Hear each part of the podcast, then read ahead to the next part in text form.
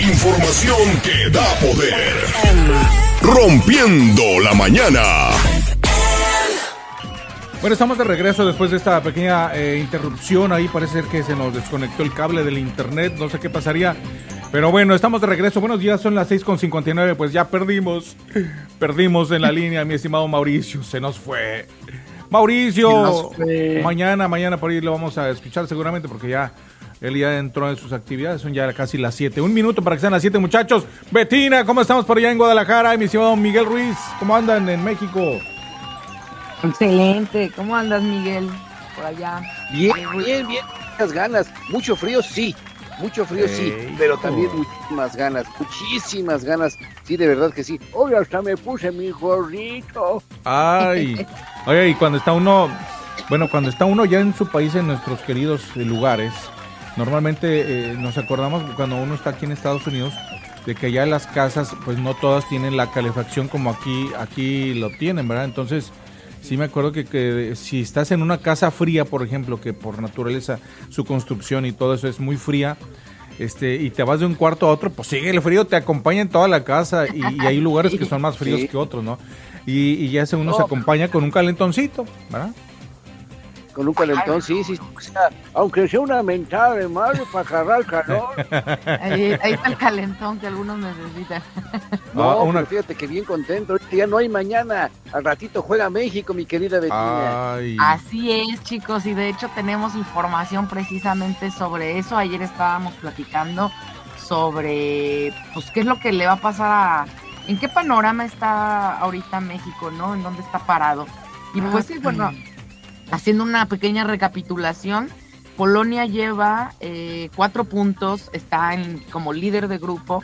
Argentina lleva tres, tres puntos, Arabia Saudita tres y México solamente uno. Entonces, ¿qué pasa si México pierde con Arabia Saudita? Bueno, pues aquí se termina todos, goodbye, nos regresamos a la casa, ¿verdad? Así de sencillo. ¿Qué mm. pasa si México empata con Arabia Saudita? En este caso, la selección mexicana también sería eliminado y también terminaría eh, en el sótano de la posición, así que pues también no nos sirve un empate con ellos. Pero ¿qué pasa si México le gana contra Arabia, gana contra Arabia Saudita? Aquí hay algunos factores que forman parte de, este resultado como estrategia y es que si el Tri le gana, eh, bueno, lo más directo sería que nosotros, como, ya habíamos mencionado, que goleáramos por 4 a 0 a Arabia Saudita. Y también nos convendría, la verdad es que, Polonia le ganara también a Argentina. En estos dos resultados, eh, no sé, se necesitarían, si Argentina, digo, si Polonia gana, no hay tanta importancia en cuanto a goles, pero si México gana y Polonia y Argentina empatan, por ejemplo, ahí sí eh, todo se definiría por tema de goles, ¿sí? Porque Argentina, México está menos dos y Argentina está más uno y Polonia está más dos. Entonces, si México gana, pero Argentina le gana a Polonia, este, habría igualdad entre México y Polonia y entonces se tendría que definir por, de, eh, por temas de, de, gol. Y una vez más volvemos a lo mismo, o sea, ahí sí tendrán que importar los goles de México. Y por eso el tema de ayer de, ah, es que hay que golear por cuatro, ¿no? Entonces, oh. no, todo cuenta, o sea, todo, todo suma. Entonces, sí la tiene bien difícil, la verdad. Sí necesitamos del partido de Polonia, este, pero, pero sobre todo necesitamos de nosotros mismos, o sea, eso ya es como impera, e, e, es, imperativo y necesitamos empezar a creérnosla. Sí está medio difícil ahí el tema de, pues de México, pero no hay imposibles. No hay imposibles. No se puede arreglar todo con un billete por acá por debajo del agua, primo. No. Sí se puede, pero no, no es la opción. De que se puede, se puede. Que se deba. todo se puede en el mundo del dinero, ¿verdad? si lograron hacer Qatar allá, imagínense en ese lugar. Sí, oigan, imagínense. Oigan, y también entre estas noticias, bueno, recordemos que el partido va a ser este a la una de la, de la tarde el día de hoy. Eh, horario de acá de México y de Estados Unidos. Y bueno, pues hay que seguir de, cerca esta, esta contienda porque es el último estirón. Hay algunos equipos, como les comentaba ayer, que ya goodbye, ya se fueron, o sea, ya están listos, que es Qatar y es Canadá. Ellos pues ya no hay mucho realmente que hacer. Y bueno, hay algunos este, que también están ahí en la cuerda floja, como Túnez, como Uruguay, que tampoco no han notado. Entonces, bueno, vamos a ver también en sus grupos qué es lo que va a estar pasando. ¿Y qué creen que pasó, oigan, allá en Qatar con las bromas de Facundo? ¿Qué pasó, mija? A ver, Pues. Facundo fue detenido, oigan. Facundo. No sabemos ¿Cómo muy bien ¿Otra que si lo... ¿Ah? Otra vez. ¿Qué no es el uno? Sí, bueno. ¿Qué no es uno que Por- se murió hace poco allá en España, mijo? No, No, ese es Facundo Cabral, el que se Ajá, murió. Sí, qué sí, lástima, sí. Ese es Facundo, el de los de la televisión, ¿verdad? De allá de México. Sí, estaba haciendo un reportaje para, precisamente para la televisora a la que trabaja, y ya ven que pues la forma de, de- de actuar de este muchacho pues es estar haciendo bromas, ¿no? Constantemente. Sí. Entonces, bueno, él quiso hacer una broma, eh, siendo como si fuera un limpiabrisas, como de los que acá tenemos este, en México. Y bueno, para ver la reacción de, la, de las personas allá en Qatar. Y la verdad es que no fue del agrado de las personas. Al principio todo fue jajaja, jojojo, porque la gente era, se extrañaba y se reían. Pero Ajá. obviamente llegó con un catarí que no le pareció y que además eh, se quejó de que lo estaban grabando. Y entonces, bueno, pues ahí es cuando dice, híjole, ya valió Berta, dice el Facundo, y córtale, córtale. Y bueno, pues lo siguiente que sabemos es que quedó detenido. No Anda. sabemos qué, cómo va a proceder. Ay, no. No, no Lo va- sabemos que, que si lo van a, si va a quedar detenido, si va a ser una multa alta. Si Lo van a la latillar de televisora la a seguro. ¿Cómo? Lo van a latillar de seguro. Pues no creo que tanto, la verdad, ya ven que últimamente, afortunadamente, se han estado ro- eh, rompiendo esos mitos de, No lo vayan a de las pasar. exigencias de Qatar. Afortunadamente, Qatar se ha portado bastante flexible con los turistas, al menos. No lo vayan a Vale. pasar al- allá, al- ¿cómo se llama? A la cárcel donde está el, el moreno grandote que se encarga de justiciar a todos, primo. Pues nomás eso falta, oigan. Oigan, El, ese es el, el verdugo y luego despacito porque bueno, los chinos, 16 latigazos nada más con látigo mojado, ¿eh? que duela más, oigan. Oigan, y Jair Pereira eh, protagoniza un pleito en el partido de México-Argentina. Este eh, ju- exjugador de Chivas estuvo por allá con su familia, con su hija. Y bueno, se dio cuenta que ante uno de los goles de Argentina, los argentinos que estaban cercanos a él y a su familia empezaron a festejar muy bruscamente, dice él, aventando refrescos y cosas así que le alcanzaron a dar, que de hecho dicen que estos argentinos alcanzaron a golpear a un adulto mayor que también estaba cercano durante su festejo y casi casi dice él que le, pues, le gritaron, le saltaron encima a cantarles el gol. Eh, él dice que no los golpeó, pero sí se acercó a uno de ellos a amedrentarlo, a amenazarlo y a, pedirle que se mantuviera al margen y que tuviera un poco más de respeto, sobre todo porque estaba con gente, rodeado de gente mayor y de, y de infantes también. Entonces, bueno, se ve ahí en un video como él lo está un poco pues am, amedrentando orillando ahí un poco, dice él, yo no lo golpeé, o sea, yo no lo agre o sea, no lo, lo único que hice fue reaccionar, pero no los golpeé, sí, Mm. ni los ahorqué, ni nada por el estilo. Entonces, bueno, pues al final no, no, no pasó a mayores afortunadamente, pero pues se viralizó ahí a este muchacho eh, manteniendo ahí una, una posible distancia, ¿no? Y bueno, esto es la parte de, de Qatar. Hay muchos eh, resultados, digo, hay muchos partidos para el día de hoy. El más importante para todos nosotros, evidentemente, es el de México. Así que hay que estar ahí muy, muy eh, cercanos a la cobertura del mundo. Y también tenemos noticias. Bueno, el día de hoy van a jugarse a las 9 de la mañana Australia y Dinamarca.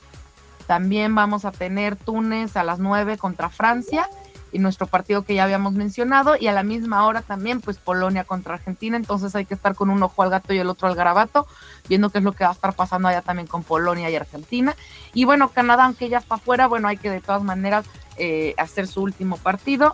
A las 9 de la mañana se enfrenta con Marruecos el día primero de diciembre, esto es el día de mañana.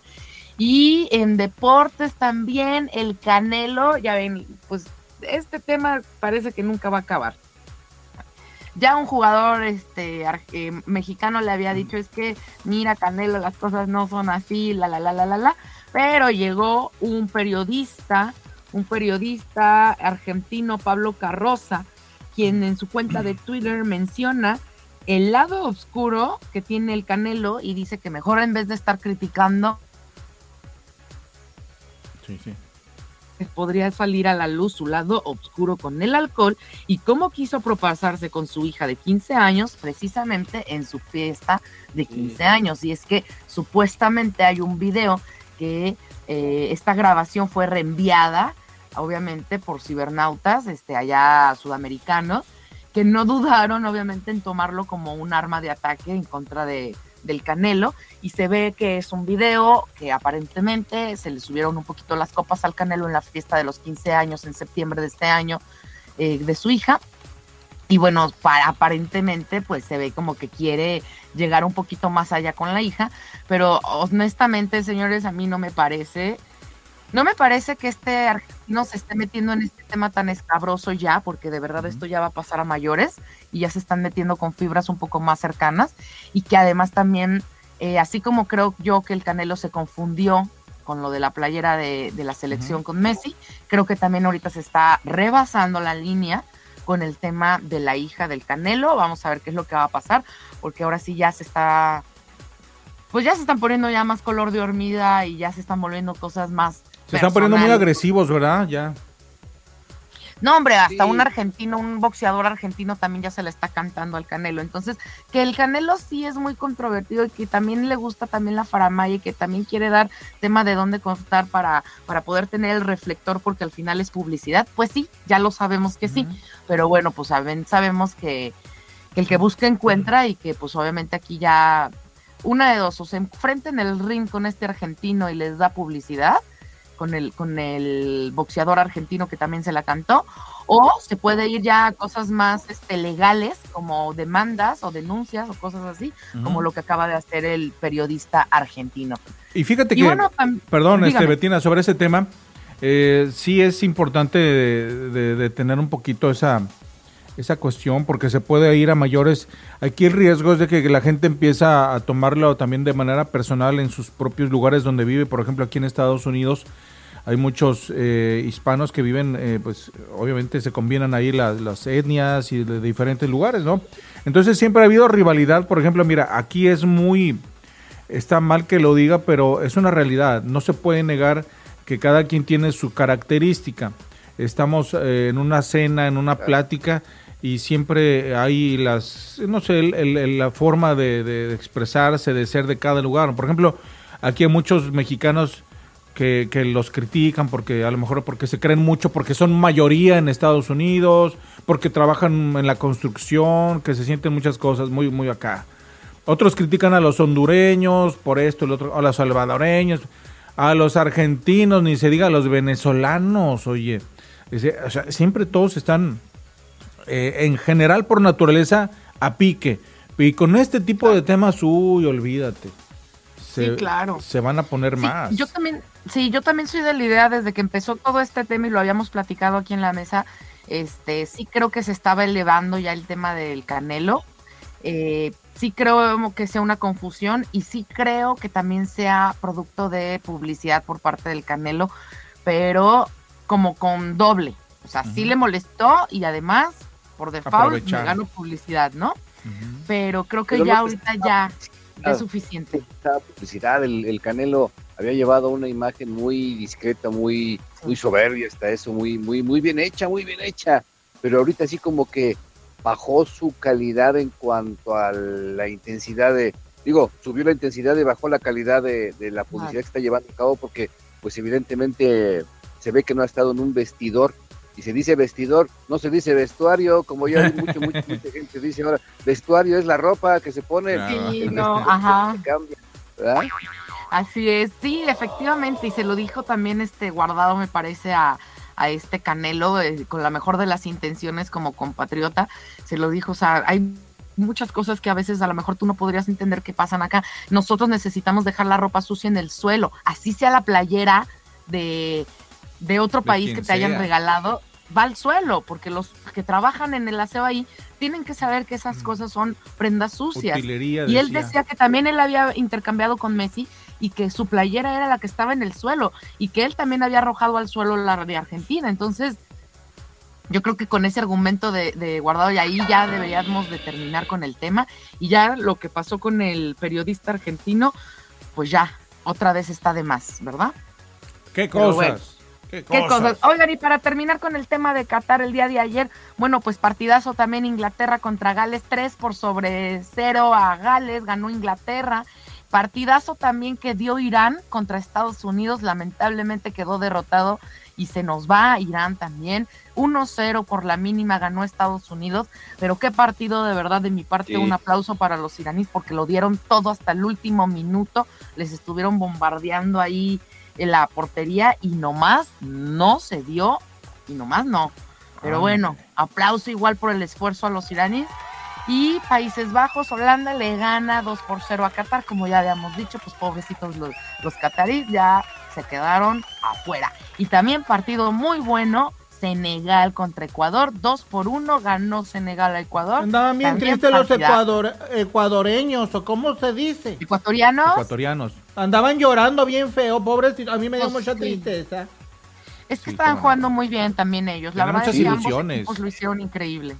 Sí, qué lástima, ni modo, así es el deporte, ¿no? Así es. Y ya para finalizar, pues con una mala noticia también futbolística, pero no en Qatar, el futbolista colombiano es Andrés Balanta, bueno, pues muere a sus 22 años durante un entrenamiento. Él fallece, cae desplomado en el entrenamiento con su club Tucumán. Eh, se desvaneció en la práctica de su equipo. El club aún no ha dado una información, pero eh, ofrecería una rueda de prensa más adelante. Vamos a ver qué es lo que sucedió con este pobre jugador de 22 años pobrecito que en paz descanse, y pues también nuestro más sentido pésame al club de Tucumán. Ay, qué cosas, ni modo, ¿qué le vamos a hacer? Así es el deporte, mi estimado Miguel Ruiz, de que nos va a platicar al ratito, platíquenos una, un adelanto. pues fíjate que, fíjate tú, fíjate, y fíjense todos que en, ah, esto es referente a noticias internacionales, en una reunión de la OTAN eh, resolvieron redoblar el apoyo a Ucrania rumbo al invierno porque dicen que, bueno, culpan a Rusia por utilizar el invierno como arma de guerra cuando la Segunda Guerra Mundial todos los aliados salieron beneficiados con el invierno, pero ahora lo ven desde el otro lado, desde el otro punto de vista, para que veamos que en relaciones internacionales tampoco nada, nada es lo que parece. ahí vamos a estar ahorita regresando con esa información y más. Y por lo pronto nos vamos con música y tenemos mucho más aquí rompiendo la mañana. Muy buenos días, no le cambien. Ponte las pilas y súbele a la radio.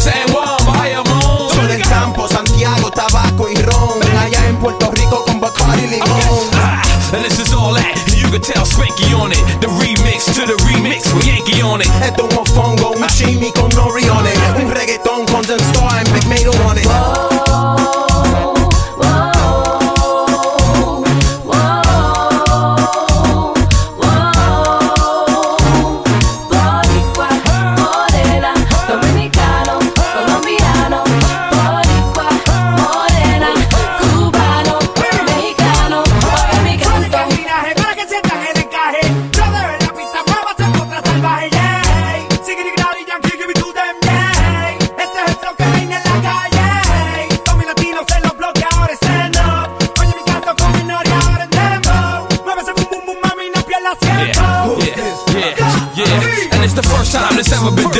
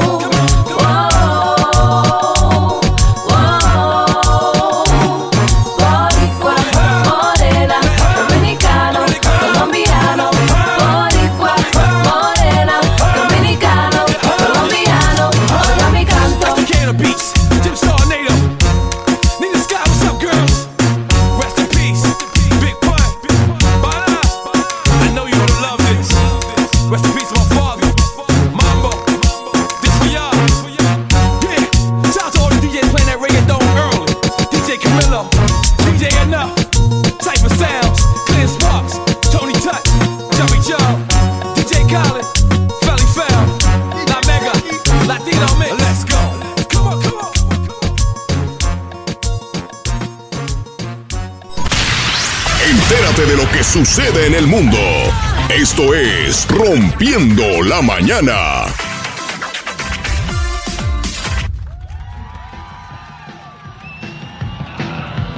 Son las 7 de la mañana con 20 minutos. Estamos rompiendo la mañana en este miércoles. Ay, muchachos, antes de irnos con más notas y más cosas que están pasando en el mundo. Bueno, volvemos al, tema del, del, del momento retro o del día retro, como, como queramos ponerle. Pero bueno, ustedes se acuerdan de las estaciones de radio que transmitían las radionovelas, ¿verdad? ¿Alguna vez escucharon alguna? No sé si por Mm, allá. Sí, pero no precisamente en México, fíjate. Ah, El no destino me llevó a, a escuchar en otro país, allá en Chile, porque Ajá. hice un taller de, de teatro sensorial para el adulto mayor Ajá. y teníamos que hacer una radionovela. Entonces, para poder como entender al, al público chileno, a los alumnos, bueno, pues me, me eché un clavado así como a las cosas que ellos hacían y como era adulto mayor, pues bueno, qué cosas, qué radionovelas o qué radiocuentos o cosas así escuchaban ellos y pues ya me estuvieron ahí contando. Entonces las referencias que yo tengo pues son, son de allá. Órale, Tocayo, ¿usted alguna vez sí escuchó? Me imagino que sí, ¿no? Radionovelas. Sí, bueno, eh, mm, yo estaba muy pequeñito, ¿verdad? Cálmese, don Teofilito. Yo estaba chiquito, ¿cómo estaría yo, mano? Bueno, este, estaba, eh, Calimán, este, Calimán, ok, sí. y muy, muy famosa una radionovela que hizo, hizo historia. eh, eh, esa es la que más se me viene a la mente entre muchas otras, pero sí hay varias, es vasto. Eh, México ah, es potencia mundial. Bueno, fue potencia mundial en cuanto a radionovelas, eran como las series auditivas, que la Claro. verdad entretenían, entretenían muchísimo, pero además también cultivaban y eran una forma responsable de la ciencia de la comunicación impartida mediante la radio, porque también formaban criterio a la sociedad mexicana. Mm. Es decir, los, los buenos, los buenos sí ganaban, pero los buenos se ganaban a, a- a raíz y a partir del sacrificio de buenas obras y todo, y no tanto llamar la atención por, por casos ah, violentos, ni mucho menos. No era, era sin duda otra época en cuanto a la moral, la ética social, que las radionovelas contribuyeron fuertemente en forma popular pero efectiva a la sociedad, a, a ser una auténtica comunidad, a tener muchos aspectos en común, mi Sí, querido mucho Tocayo Betina, mi- respeto y muchos valores y todo lo que se, se vivía. Pero era- pero era fascinante, Tocayo, como, y Betina, como este, el sentido del, del oído, que es un- uno de los mayores que tenemos para, para percibir el mundo, y cómo escuchábamos a través de estas voces, de estos efectos de sonido, estas historias tan interesantes. A mí sí me tocó escuchar algunos, aunque estaba todavía también pues morrillo, estaba chavo, pero de todas maneras las, las seguían pasando en las estaciones de radio y me, de pronto me escuchaba, me gustaba escuchar ahí, este, me acuerdo que en Guadalajara en, en eh, era la invasora, transmitían algunas este, radionovelas y obviamente, bueno, hay una lista de las más conocidas allá en México, por supuesto que eh, aquí nos muestran algunas esta lista que sale, mire, El Derecho de Nacer del año 1967, Anita de Montemayor, de Montemar, perdón, en el año de 1974, La Tremenda Corte, famosísima, Ah, esa sí, buena. esa Tres que- patines. Tres Tres patines, patines, sí. que de hecho, mira, aquí tenemos, Doña aquí tenemos Chucho el roto. Chucho el Rodo. Vamos a escuchar, mira, vamos a escuchar, ahí está la entrada, estamos escuchando un poquito. Tremenda corte va a resolver un tremendo caso. Buenas noches, secretario. Buenas noches, señor juez. Uf. ¿Cómo se siente hoy? Es regular nada más. Qué recuerdos, ahí estamos escuchando de fondo eso, mire. Y bueno, también otras, otras como decía Betina, este, la de el derecho de nacer, apague la luz y escuche, la policía siempre vigilia, vigila, y este Chicho, Chucho el roto, Chicho, Chucho el roto. el ojo de vidrio. El ojo de vidrio, híjole, cuántas, cuántos recuerdos, ¿no?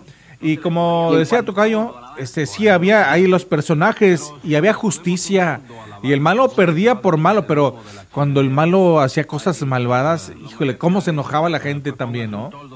Oigan, yo creo, sáquenme de la duda, digo, porque ustedes conocen más. Yo creo que Calimán fue el primer eh, superhéroe o, o- digo, no sé si fue antes o durante que el Santo o qué onda. Esa de Fue contemporáneo. Como mexicanos, pues, o sea, eh, héroes mexicanos, ¿no? Me refiero, superhéroes. Sí, fue contemporáneo al Santo, a Blue Demon, eh, eh, el Santo y el y Bulldog y todos esos, no Blue Demon ni el Bulldog, como dice la canción, pero este, no, fue, fue una persona que además andaba educando, fíjate nada más qué padre, andaba educando al pequeño Solín, El pequeño Solín. ¿Se acuerdan? Sí, sí, sí. Sí. no. Mucha paciencia, mi querido Solín. Eh, pues, pues fíjense que hay una aplicación Calimán Radionovela ahí en el internet. eh, bueno, su Órale. teléfono la puede bajar, mire. Ahí están los capítulos, mire, los podcasts. Yo me imagino que es la misma serie, ¿verdad? No creo que hayan hecho otra. Porque Sí, ya después. No, yo me acuerdo, sí, en la XCW era donde se, se transmitía y siempre escuchábamos esto en las mañanas. Escuchen ustedes. A ver, tocayo. A ver. ¿Se acuerdan? No, yo no alcancé a escuchar No, qué no era. alcancé a escuchar, yo tampoco. Ah, ¿Qué ¿no? No, no. No, a ver otra vez. Va de Vale. nuez, ahí va. Espérame, ya se me, ya se me echó para atrás. Ahí va. El cassette.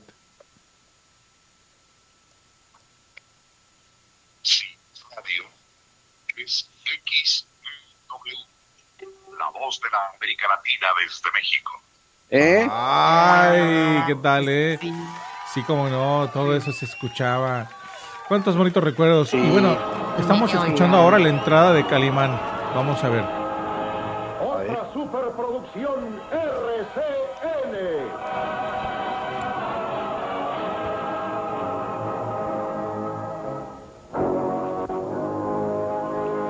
Ay, qué cosas. La música, la música nos transporta. Ahí está. Así es. Calimán. bueno, pues recordar es volver a vivir. padres las radionovelas, ¿no? Bueno, todas las historias en radio, pues, eh, eh, los radiocuentos, radionovelas, eran, al menos ahorita, pues ya cuentan con la tecnología eh, y pues puedes tener los efectos ya grabados, ¿no? Que la caminata, la- el galope de un caballo, la lluvia y cosas así. Pero antes todo se hacía dentro de la misma cabina, era padrísimo. Sí. Porque si tenías que hacer galope de caballo, pues ahí estás tum, tum, tum, con, las, con las cosas, o caminata en las piedras, ahí te estabas llevando hojas, piedras, ramas, todo, ¿no? Sí, Era sí, padrísimo eso, o sea, hacer efectos, ¿eh? No, y ¿saben qué? Otra cosa que es bien importante referente a, a- a volver a escuchar este tipo de cosas. Yo pienso que me hace- se me hace un tema interesante para platicar con la psicóloga incluso. eh, cómo a veces recordar eh, algunas cosas del pasado, te, cuando son positivas, ¿no? Como que te ubican, te refuerzan tus emociones, porque quizás te, te ponen en un contexto de, de- de tu vida que donde estabas pleno, completo, protegido, etcétera, ¿no? Y bueno, pues lo retraes, lo traes a tu vida, Yo, yo, yo lo digo porque eso yo lo vivo cada cuando pongo una película, a veces de Tintán, de Cantinflas, de algo. no sé, me transporta a época de, de, de mis padres, de mis abuelos, y eso como que me genera una, me apapacha el alma. Y, y yo pienso que eso es un- un- una cosa natural, ¿no? Cualquier persona puede vivir esto. Sí, claro. Claro. No, es que recordar cosas de cuando pues estaban, estaba uno más chavo todavía de como está ahorita, este, pues la verdad es que es, es muy beneficioso, reconfortante y te hace reflexionar acerca de lo que pudiste haber hecho mejor o de lo que pudiste haber hecho menos peor. Y ahorita es lo que te da justamente la madurez. Como les digo a los chavos, de repente les digo, ustedes no nos pueden pasar su energía, pero nosotros sí nos podemos pasar nuestra experiencia. Cuestión de que pon- pongan atención, ¿no? ¡Ea! Así es, chicos. Excelente. Bueno, pues ahí hay un ratito para recordar, siempre nos da mucho gusto. Y me gustaría que este tipo de secciones ya cuando tengamos este, el contacto con el público podamos platicar con la gente, eh, ya una vez que estemos poco a poco eh, más afianzados en las redes, más afianzados con nuestro público eh, a través de este proyecto de, Todo Hispanos y de el programa de, de radio que tenemos para ustedes. Y eso lo podemos combinar con las experiencias de la gente. Yo creo que va a ser pues muy este recíproco, muy muy muy muy fortuito, así que pues vamos a seguir con esta sección más adelante y otros temas más. Pero bueno, nos vamos con noticias internacionales que nos tiene Betina, qué está pasando es. en el mundo, platíquenos también Miguel Ruiz. Pues chicos, rapidito nada más para poderle dar este espacio también a Miguel Ruiz porque también nos tiene información importante. Pero bueno, una, una nota aquí. eh, ¿Quién es Claudia Díaz Guillén? Resulta que Claudia Díaz Guillén es la ex, ex enfermera de Hugo Chávez, del, del expresidente venezolano Hugo Chávez. Y bueno, pues esta mujer fue detenida, fue detenida en Madrid y está siendo juzgada actualmente en Estados Unidos. Esto es porque se considera que hay lavado de dinero, hay un esquema de corrupción y de, de enriquecerse a través de, pues sí, de, pues de lavado de dinero por la cercanía que estaba ahí con la presidencia. Entonces, Órale. pues está siendo juzgada en esta semana en la corte de Florida, del sur de Florida, igual que su esposo Adrián José mm, Velázquez Figueroa, quien fue jefe del Departamento de Seguridad de Palacio Presidencial en Miraflores durante el gobierno de Chávez. Así que bueno, pues más adelante estaremos teniendo un poco más de información sobre qué es lo que va a pasar con esta mujer. Y Emmanuel eh, Macron pues llega a Estados, Que ver a Estados Unidos, ¿verdad? Sí, para una visita oficial de cuatro días. Este mandatario francés pues se estará retirando por ahí del viernes, estará regresando. Recordemos que este tipo de visitas no se hacían hasta antes del COVID y bueno, pues se están retomando, aunque eh, pues llega en medio de desacuerdos comerciales entre Washington y la Unión Europea. Entonces, pues vamos a ver qué es lo que, qué tanto se va a charlar ahí en la, en la Casa Blanca y estaremos dando un poquito más de información, yo creo que para el viernes, que es la retirada de, de Manuel, pues ya vamos a tener un poquito más de información de las cosas y de los temas que se estuvieron tratando allá en Estados Unidos. Y una mujer, oigan, demanda, demanda por 5 millones de dólares a Kraft Heinz, que la empresa de la marca de macarrones que se preparan por, por microondas, pues de ahí ya dice que tardan más tiempo, que la realidad es que tardan más tiempo en, en, en calentarse y que hay que hacer todo un proceso para que realmente queden bien y que no es lo que la, el fabricante dice, que hay que calentar una taza en el microondas durante tres minutos y medio y no sé qué. Y bueno, pues parece ser que no quedan bien y que hay que hacer más, más este, métodos. Y pues bueno, lo que ella está pidiendo, los abogados demandantes eh, argumentan, es que la empresa vende el producto a un precio sustancialmente alto, mientras que utiliza un marketing engañoso. Y bueno, pues ellos lo único que quieren es que precisamente eh, vayan en vaya en contra, o sea, que, que la empresa de Kraft Heinz Food Company pues termine con este tipo de propaganda y pues está siendo demandado por 5 millones. Allá las cosas a veces sí proceden, Miguel, entonces las demandas Sí. con empresas tan tan grandes, vamos a ver si esta demanda tiene éxito y pues lo menos que pueden hacer es quitar esta publicidad engañosa. Y también, entre otras noticias, pues el Senado aprueba un proyecto para blindar como ley federal el matrimonio igualitario allá en Estados Unidos. Este, esto es como un proyecto, precisamente apenas va, está como protección de, de algún modo, como resguardo, para que pueda ir avanzando poco a poco esta eh, ley federal del matrimonio igualitario Unidos. Y ya para terminar, amigos, pues un eh, Alejandro Astesiano, quien vendría siendo como el jefe de seguridad del presidente de Uruguay, es detenido por falsificación de documentos para ciudadanos rusos. Y lo que pasa es que este individuo Alejandro eh, se dedicaba a generar actas de nacimientos a extranjeros, en este caso a rusos, para que ellos pudieran decir que tenían familiares, padres y madres eh, eh, uruguayas y así pudieran tramitar su nacionalidad y su derecho a estar viviendo en territorio uruguayo. Obviamente este individuo se le cachó, se le fue detenido, está en custodia y bueno, este por, por manejo de, de- ¿cómo se le llama? De influencias, por, por tráfico de influencias, de- de- más bien. Entonces, bueno, pues va a estar ahorita en prisión preventiva por al menos 30 días y más adelante pues vamos a ver qué es lo que va a estar pasando con este individuo. Yo me pregunto, ¿por qué? ¿Cuál es la motivación? Digo, ¿lo hacía con cualquier extranjero o lo hacía específicamente con rusos? Si lo hacía con rusos, ¿cuál era la intención? ¿Cuál es el trasfondo de que los rusos eh, esté habiendo auge en irse a, a Uruguay? ¿No? ¿No les deja pensando? A mí me deja Está pensando. sospechoso eso, ¿eh? Está raro. Muy raro. Así es, chicos. Bueno, y con esto concluyo yo las noticias. No sé, Miguel Ruiz, qué, qué cosas. eh, ¿Qué ahí tiene, don Miguel? Eh, nada, nada, no, pues ya, eh, un, un- un- un panorama bastante amplio, mi querida Betina, en cuanto a la información internacional, y eso es muy bueno. Y eh, bueno, ya nada más adjuntar también que pues la, la OTAN se reunió y eh, pues acordaron, como les decía yo, eh, redoblar apoyo a Ucrania, los países miembros de la OTAN ayudarán a Ucrania todavía más a reparar, según esto, la infraestructura energética fuertemente dañada por los bombardeos de Moscú, pues acusaron a Rusia de usar el frío como un arma de guerra. Pero Estados pues si ya sabían, oigan, o sea, tampoco no es como claro, nuevo que esto es clima así. Cada siempre año pasa. es lo mismo.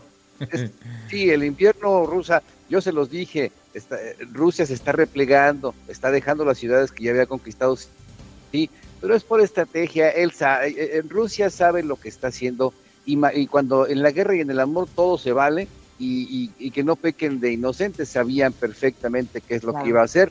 Eh, imagínate si vamos a culpar a Estados Unidos por ocupar el verano en, en, en Vietnam o el, el- el otoño en Grenada o en Afganistán o en Irak, pues no, no vamos a acabar nunca, ¿no? Rusia no inventó el invierno, pero Rusia sí lo sabe aprovechar. O sea, yo creo que agarraron el enemigo incorrecto y este y además Estados Unidos anunció que aportará 53 millones de dólares para comprar equipos para la red eléctrica, que no son, bueno, son nada, 53 millones de dólares no compra absolutamente nada, se gasta la cuarta parte nomás en transporte. Llamó a reparar la infraestructura de gas y electricidad, así como proporcionar defensa aérea para ayudar a ese, a ese país a proteger mejor a la población, que cada vez es menos en Ucrania. Ucranianos en Ucrania cada vez son menos. Ahorita hay sitios en donde ucranianas preciosas y preciosas y toda la cosa están buscando ser adoptadas casi casi en el exterior este y las cosas se están poniendo bastante bastante feas el jefe de la OTAN dijo esperar que Rusia lleve a cabo más ataques contra la red eléctrica de Ucrania y advirtió que Europa debería estar preparada para más refugiados están saliendo por donde se puede los ucranianos de, de- de Ucrania y la verdad es que la ONU brilla, pero brilla por su ausencia. Este, la verdad es que ya se- está muy mal social, económicamente, institucionalmente está muy mal y la verdad que cada vez, cada dólar que se le va a Ucrania es como si lo tiraran al piso. En los Estados Unidos ya se ve la, la inflación, cómo está, apenas puede crecer tantito y Biden ayer se sentó en su sillón y dijo que estaba muy contento porque ya estamos menos amolados en Estados Unidos. Imagínate. No, hombre, sigue- no, hombre, está malísimo el dólar. No Ay, sé no, en, qué en país está viviendo él entonces. ¿En qué país vive Sí, el no, señor? ¿Qué país está gobernando? Imagínate, saluda a gente invisible, ¿cómo no va a estar contento, no?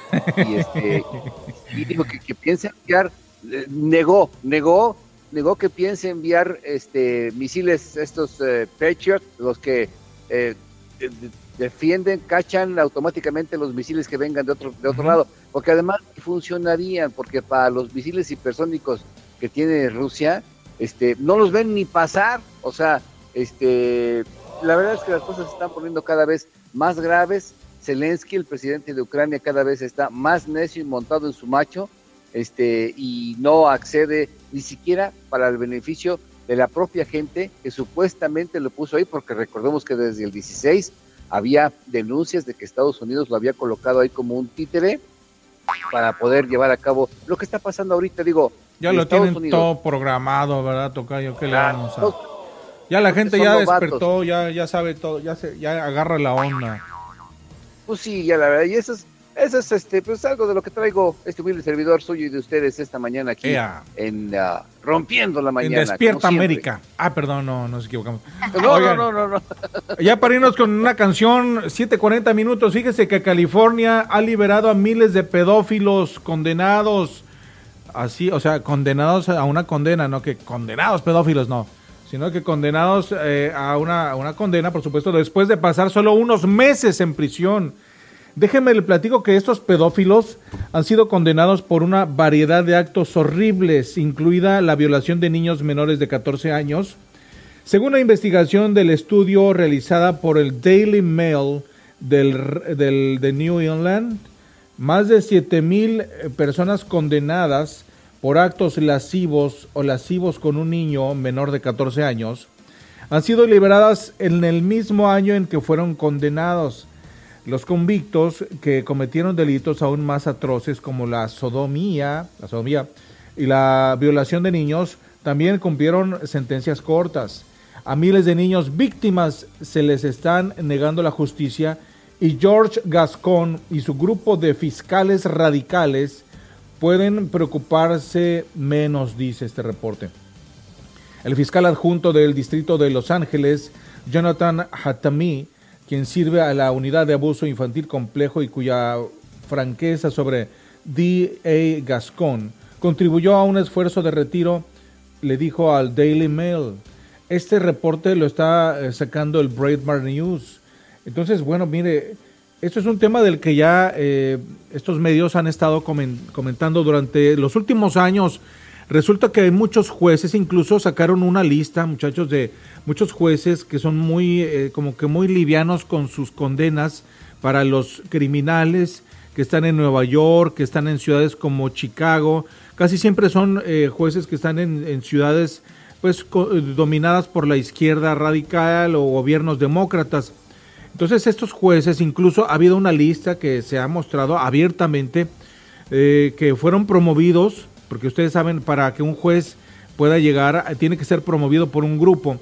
Y muchas veces se dieron a conocer que esos jueces fueron promovidos por George Soros, quien sabemos que George Soros es un filántropo mundial y además que está apoyando pues e- este tipo de políticas muy liberales, demasiado liberales y muchos movimientos internacionales. Pues ahí está las consecuencias, mire, dice este reporte que muchos cientos de pedófilos y no nomás, y esto no es nuevo, miles, perdón, miles de pedófilos eh, condenados y están siendo eh, sacados ya a libertad a menos de un año de su condena. Esto está pasando en California y bueno, pues esto, esto está pasando también en otros lados. Así que ahí se la dejamos, nomás para que vea cómo es ese tipo de notas que, como le comento, muchas veces no nos dan a conocer en los medios tradicionales. Bueno, vámonos con música, ¿les parece? Vamos con algo de rolita, regresamos, estamos rompiendo la mañana. Muy buenos días. Venga. Pásala bien y de buenas. Esto es Rompiendo la Mañana.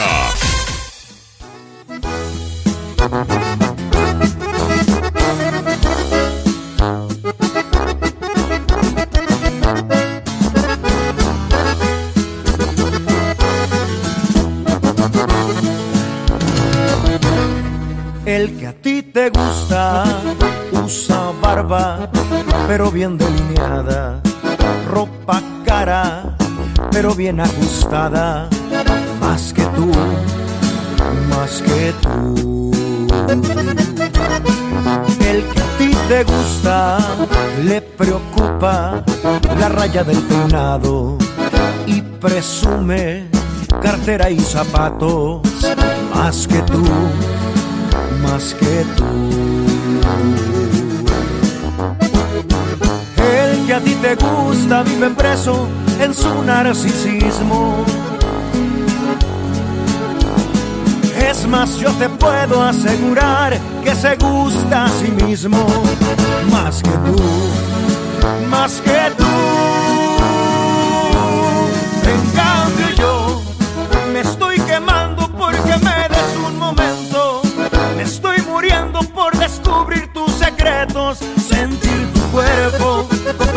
El tiempo. Es todo lo que quiero. En cambio yo uso botas, visto pantalón vaquero. Mi palabra es lo más caro que tengo. Te digo que te quiero, tú quieres un princeso. Nunca podría hacer eso. Se me caen los huesos. Ponte trucha chiquitita. No sé que un día de estos te piden los pupilentes prestados. Voz de mando.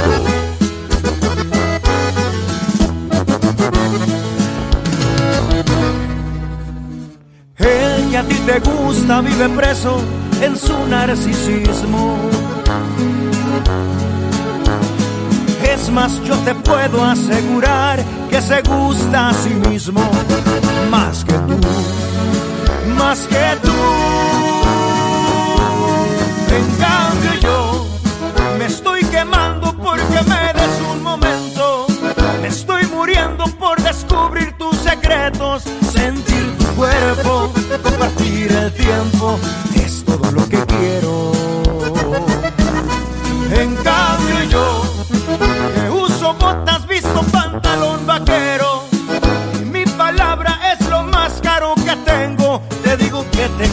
Quiero, tú quieres un princeso. Nunca podría hacer eso. Se me caen los huesos. Esta es la radio que a ti te gusta. Rompiendo la mañana.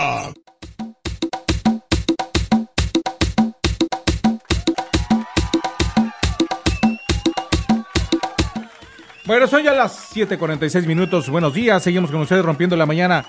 Y bueno, muchachos, fíjense que estaba viendo que eh, Pinocho, la película de Guillermo del Toro, ya se va a estrenar ahí en diferentes cines en México. Y pues se me hace muy interesante lo que está haciendo Guillermo del Toro. No he visto eh, ni siquiera el tráiler, pero me imagino que debe ser una superproducción, no sé ustedes qué saben. A propósito que Guillermo del Toro hace unos días se quejó y dijo que el cine mexicano está siendo asesinado por el gobierno de López Obrador. Sí, estuvo Eso buena dijo. esa nota, le tiró a que ya basta de, de chaparre, del chaparro y de Derbez, o sea, del típico, típicas películas Ajá. pues, palomeras, ¿no? O sea, Sí, sí. a eso era lo que se refería, que habían muchos otros talentos cinematográficos mexicanos, este, como dirección, producción y mismos actores que podían hacer como pues cosas diferentes, ¿no? Entonces que él ya también ya estaba como cansado. Y esto fue también por un tema de reducción de presupuesto, me parece, que ahí Sí. fue cuando estalló. Sí, sí, sí. Pues ahora este, sí vi esa entrevista que le hicieron y sí se, eh, se dejó ir ahí con las críticas con, con Eugenio Derbez y con quién, perdón, ¿con quién más? Con este Chaparro, con este... Ah, este chaparro, sí, sí, sí. sí, sí, sí. ¿Cómo se llama? Este... ay, El enano, el actor, este muchacho. Omar, Omar Chaparro. Omar Chaparro. Sí, este, estuvo fuerte con la crítica. Pues la verdad es que lo dijo con todas sus letras. A mí, no lo voy a negar, eh, la comedia de Derbez, no te voy a negar que sí me hace reír en ocasiones, Ajá, pero también sí, estamos sí. hablando de cine, o sea, de, de buen cine. Y, y- y yo creo que México, la verdad es que de no ser por los años este, 50, su cine de oro mexicano, de los 30 a los 50, fue la, el mejor el- la de las mejores producciones cinematográficas que pudo haber visto Latinoamérica. De hecho, México fue uno de los eh, ejes, ¿no? Como guía para, para muchos países de, este- de Sudamérica en cuestión musical o, o mismo cinematográfica, ¿no? Entonces, México pierde durante varias décadas, pierde como ese podium y cae como en el cine de las ficheras, de verdad, esa es la realidad. Eh, por ahí de los 70s, 80s empieza a caer en un muy mal cine y después, en 90s también muy malo, y como por ahí del 2000 más o menos empieza como medio a querer agarrar vuelo otra vez, este, pues con otro tipo de producciones, un poquito de Amores Perros, este, Sexo, y Lágrimas, la, la, la, y entonces empieza a tener otra vez como un poquito de reflector. Y entran este tipo de personajes como Guillermo del Toro y demás, Iñárritu, que de verdad hacen un gran, gran, gran este, trabajo cinematográfico y que últimamente han logrado poner a, a México eh, pues en un gran mm, estatus eh, internacional. Y pues también le han dado pro- eh, posibilidades también a actores muy buenos mexicanos para poder salir adelante. Entonces, duele, la verdad no peca, pero incomoda, pero yo sí apoyo lo que dijo, basta del mal cine, basta del recorte presupuestal para el arte y este y vamos a apostarle a cosas buenas, productivas. Sí. Y además, Sí, este y que sabes que Perdón, toca yo, adelante. Ah, pero también que, que, que liberen el dinero, pues sé que pasamos por pandemia, sé que las cosas no están, el horno no está como para bollos, pero también sería bueno que pusieran a la disposición el dinero para que esté al alcance de los productores de cine en México. Sí. Y además que hay mucha gente, fíjense que eh, hay mucha gente, muchos, muchas personas, muchos jóvenes y de todos que están haciendo muy buenas producciones y otros que tienen muy buenos proyectos y a veces se necesita un poquito de ayuda de presupuesto porque mira, la pobre gente anda ahí haciendo sus filmes caseros y no hayan ni dónde, en qué filme, en qué festival eh, po- ponerlo, promoverlo, porque pues lo que necesitan es, es, este, que la gente lo vea, ¿no? Entonces sí necesita mucho apoyo nuestro cine y hay otros países que lo están haciendo, lo están haciendo bien acá en América Latina, así que México ojalá que, que- que apoye esto porque de verdad hay mucho talento, es impresionante lo que ha hecho también Guillermo del Toro a través de diferentes escuelas, que una de ellas ahí en Guadalajara, el Centro de Artes Visuales, creo que estuvo ahí un tiempo ayudando y eh, en muchos lugares de la República Mexicana y este Iñárritu también está apoyando y hay muchos que lo están haciendo, ¿no? Muchos productores y hay que aprovechar esos grandes que están ahí ya con un, pie en Hollywood o los dos para, para seguir creciendo en esta industria tan, tan hermosa que es el cine. Ojalá que, que, que se, se apoye de verdad. Pues así va a estrenarse esta, esta película, la de, este, dice que va a estar ahí en diferentes cines, la de Pinocho, así que vamos a esperarla por acá también eh, en, en- en Estados Unidos, vamos a ver si sale en los, en los cines por aquí, o si no, de perdida en Netflix, pues también nos la quemamos. Estaremos ahí pendientes. Ya el De- viernes ese también no- estaremos tratando temas de películas, ¿no? Estaría bastante interesante hacer como un, un pequeño playlist para este fin de semana, ¿no? Eh, Oye, y películas navideñas que ya navideñas que ya vienen en camino, ¿no? Que ya están. Y ya pones la tele aquí, los canales, de la gente aquí en- en- que están en Estados Unidos ya pone sus canales para los niños y ya, ya hasta ponen todo el mes puras navideñas, ¿ah? Puras películas Oye, era lo que te iba a decir, a ti te tienen súper, súper bombardeado ya, ¿verdad? Con la Navidad. Sí, sí, sí, sí. Está, está muy, muy fuerte ya la Navidad por todos lados. Tocayo, pero ya, ya puso su nacimiento, Tocayo, ¿o qué? Pues, Fíjate que, pues muy pequeñito sí lo pongo. O sea, este, allí en una mesita, este, pongo el, el- el nacimiento. El árbol de Navidad también, este, chiquito. No, yo me acuerdo cuando mis hijos estaban chiquititos. No, no, no, no. Ponía unos, poníamos unos árboles de Navidad enormes, naturales, que íbamos por ellos allá en la parte alta de la Jusco. Y me acuerdo que una noche del, de- del 6 de enero, Ajá. contratamos a unos muchachos que representaban a los Reyes Magos, entraron echando polvito mágico ¿En serio? y se comieron el queso, las galletas y el agua que dejamos para que dejaran los regalos que previamente ya estaban hechos ahí para, para mis chavos en una en una escena que la verdad todavía me acuerdo y todavía me da mucho gusto. Oiga, Tocayo, ¿y con qué fin? Bueno, los niños obviamente vieron a los Reyes Magos, ¿no? Claro, llegaron los Ah. Reyes Magos ahí y entregaban los regalos. No, no, no, no, no, no, Oh, no, mire. sabes qué, qué, qué bonito fue ver a los Reyes Magos este Ahí en sin casa, que se ¿verdad? dieran cuenta. Wow. Qué padre. Qué experiencias tan, tan chidas, ¿no? Que hay, hay que darse esas oportunidades cuando tenemos algo con nuestra pareja, ¿verdad? Con nuestros hijos o con quien sea. Y vale la pena invertir un momento porque eso- se quedan grabados para, para siempre, ¿no? Esos Sí. momentos. Ay, Eso sí, sí, es lo sí, que realmente vale. ¿no? En todas estas fechas. Así es, ya nos estamos poniendo muy nostálgicos con la Navidad. ¡Ea! Y lo que falta, espérense. Apenas.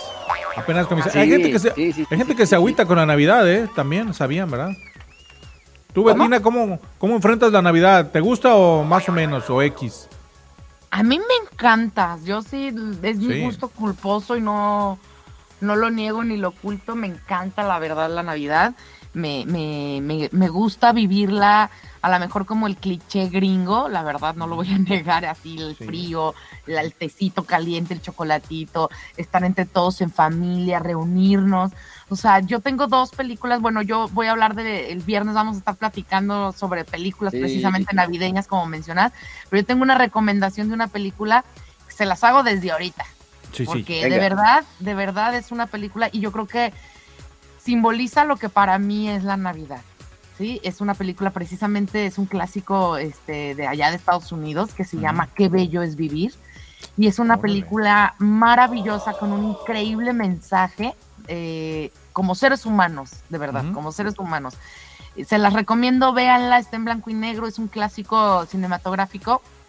Y bueno, ya así como también gusto culposo de que me gusta la Navidad, amo y adoro la de mi pobre angelito, sobre todo la Ah, primera claro. parte cuando todo el mundo está corriendo en la casa y todos suben, todos bajan y todos están cenando. Esa es mi familia, así yo tengo esos recuerdos de Navidad cuando yo soy, cuando yo era chica.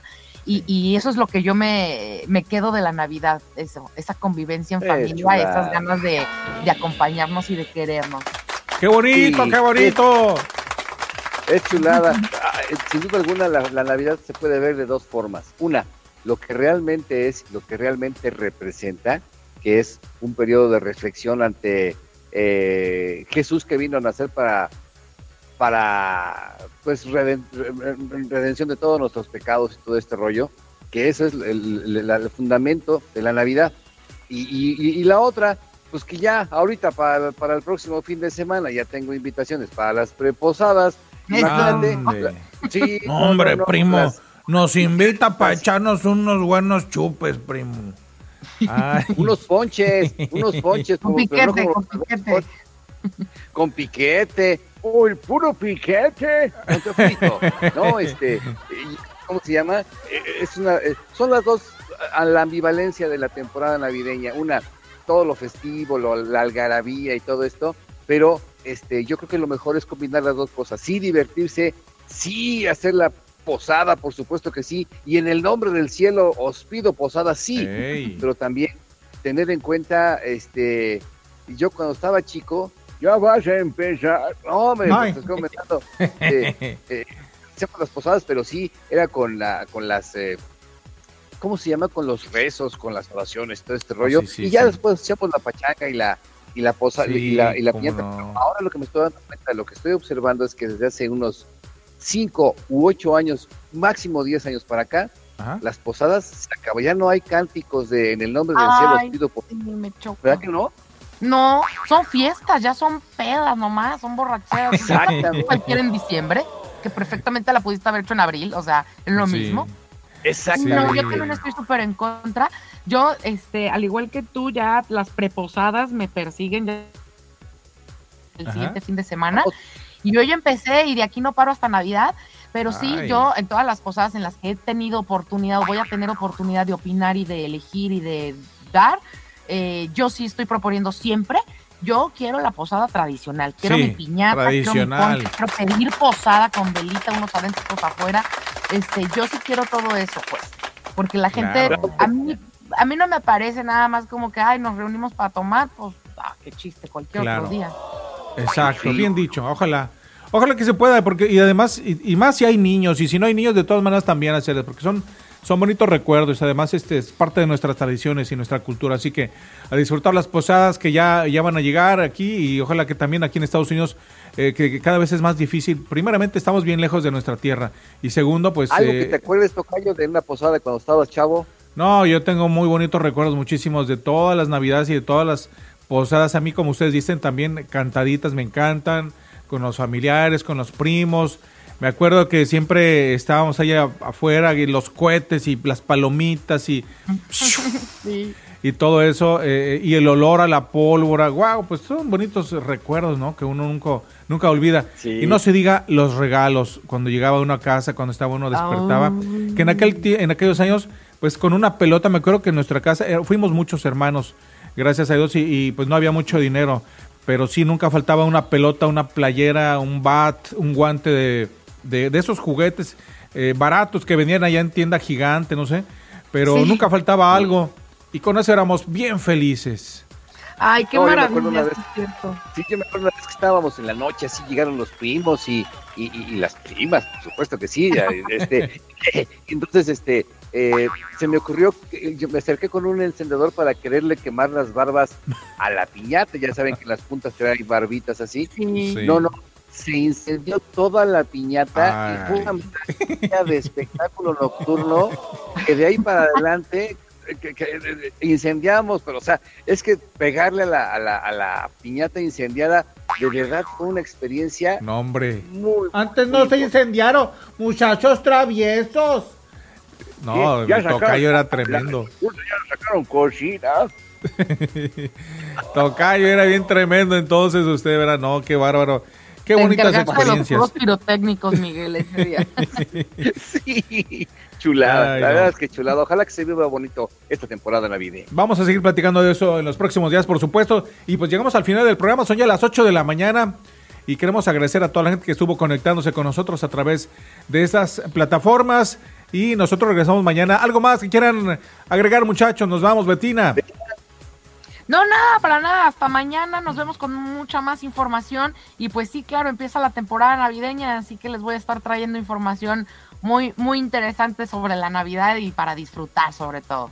Ea, Tocayo, Miguel Ruiz. Nada más rápidamente que la Suprema Corte de Justicia autorizó que el ejército se quede en las calles haciendo labores de seguridad pública hasta 2024, pero dice eh, Arturo Saldívar, que es el presidente de la Suprema Corte de Justicia, que se autoriza, pero no es que se haya autorizado, pero se va a quedar hasta el 24. O sea, es, pero no es, y si somos, ¿para qué nos hacemos? Ea, ande. Pues muchísimas gracias, Tocayo Miguel Ruiz, allá en la Ciudad de. México. Y don Teófilo.